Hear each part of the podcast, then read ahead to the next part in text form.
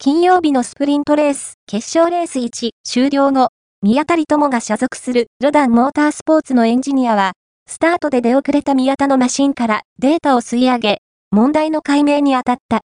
チームが、ステアリング側の制御を確認したところ、問題点を見つけることができました。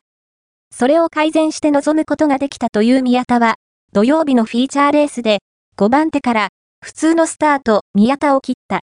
ところが、1コーナーを過ぎた直後に、前方で接触によるスピンしたマシンが現れてしまう。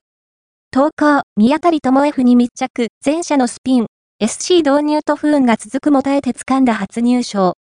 今日は65点は、オートスポート、ウェブに最初に表示されました。